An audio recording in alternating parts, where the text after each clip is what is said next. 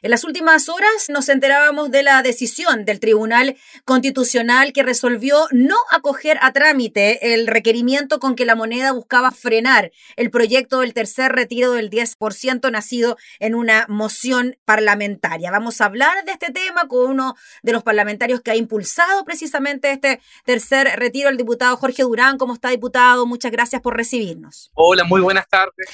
Feliz, contento Sí, de la decisión del Tribunal Constitucional se le esperaba, diputado Durán. Es que, ¿sabes lo que pasa? Mira, yo fui el único parlamentario de derecha que fue coautor del segundo retiro y además fui el único parlamentario de derecha autor del proyecto del tercer retiro y con la técnica legislativa de reforma permanente. Y recibí muchos ataques justamente de mi sector político, que señalaban que estábamos atentando contra la Constitución, un, innumerable eh, descalificativos que tuve que aceptar. Y hoy en día el Tribunal Constitucional me viene a dar la razón.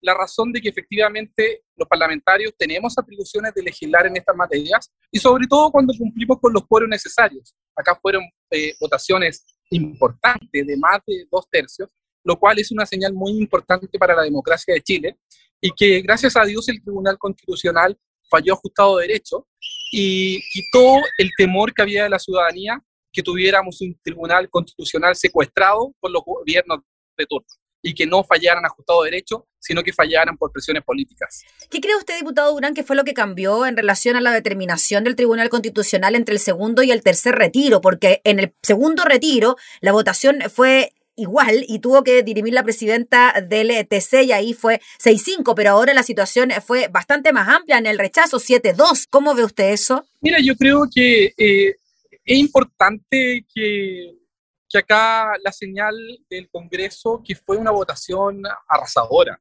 Y eso para un tribunal constitucional es muy importante para la estabilidad democrática de nuestro país. Sin perjuicio de eso, eh, no hay que desconocer que este es un fallo de forma, que mi gobierno eh, no acudió en la forma que el Tribunal Constitucional y que la legislación vigente lo requiere, que eso es eh, aún más preocupante que los juristas que prepararon eh, acudir al Tribunal Constitucional, al parecer no, no son los más idóneos para justamente representar al gobierno de Chile. Mm.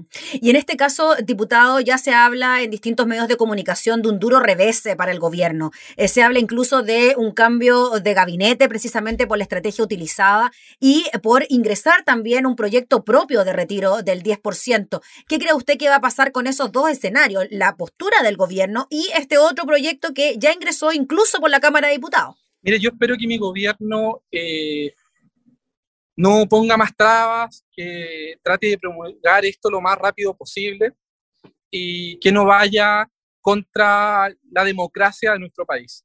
Hoy en día seguir en una postura muy distinta a la situación que vive nuestro país le hace un grave daño a la democracia y pone en riesgo la estabilidad eh, justamente del gobierno. Yo creo que acá hay que cambiar el timón y en eso no me refiero a cambiar los ministros. Yo creo que hay ministros que han hecho un muy buen trabajo, y el tema nos pasa por cambiar su secretario constantemente o hacer cambios cosméticos de gabinete. Yo creo que ahí hay un profundo responsable que tiene nombre y apellido, que es el señor Larroulet. Mientras el señor Larroulet siga en el segundo piso, eh, parando estas reformas tan importantes que Chile necesita, no sacamos nada con cambiar de distintos ministros. Y estos ministros no pueden hacer su trabajo en forma tranquila o en forma correcta, y si no, tienen que obedecer justamente a este jefe de asesores que es el que hoy en día tiene al gobierno con la peor evaluación eh, histórica que ha tenido nuestro sector político. Pero nos imaginamos también, diputado Durán, que este jefe de asesores, el señor Cristian Larroulet, está patrocinado, visado por la figura incluso del presidente de la República. Entonces, ¿cómo se puede trabajar ahí o tomar una decisión de estas características? Mira, yo humildemente doy mi opinión. Eh, eso eh, justamente no depende de mí, depende del presidente de la República, mm. a quien yo respeto mucho.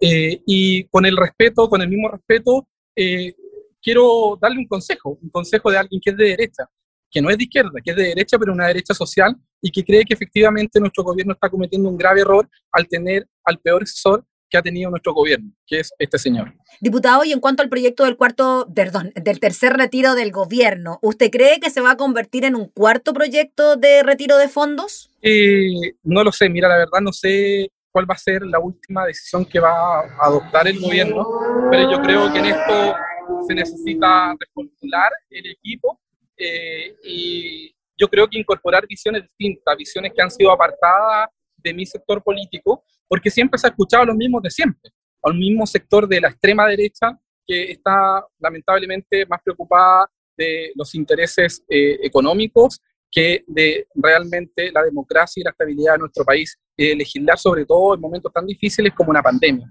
Hoy estamos viviendo una pandemia, no estamos viviendo una situación normal.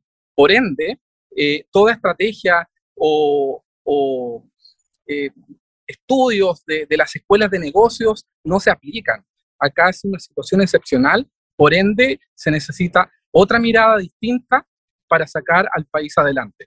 Diputado, escuchábamos incluso a parlamentarios que votaron en contra del tercer retiro, desde la UDI específicamente, haciendo un llamado al gobierno a pagar el tercer retiro, o sea, así de rápido, o sea, ya promulgarlo y finalmente empezar a pagar.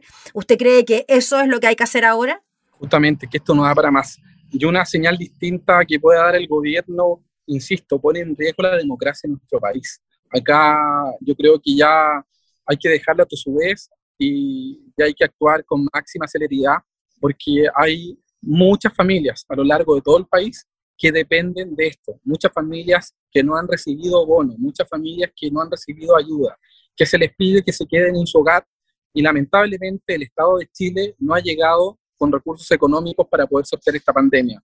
Por eso yo invito a mi gobierno a actuar con la máxima seriedad y con el sentido común que amerita esto, este estado que estamos viviendo. Diputado, finalmente usted se ha sentido amenazado en su integridad eh, en esta tramitación de este tercer retiro. Mira, he recibido de todo, desde insultos, desde que está en peligro mi cupo, desde que mi sector no me va a llevar a la reelección, desde que me van a poner otros candidatos financiados con muchos recursos eh, por los poderes fácticos, una serie de cantidad de cosas, amenazas a gente cercana mía, a simpatizantes de mi postura que eh, trabajan en el gobierno, que se han visto amedrentados con perder su fuente laboral por justamente apoyar a este parlamentario.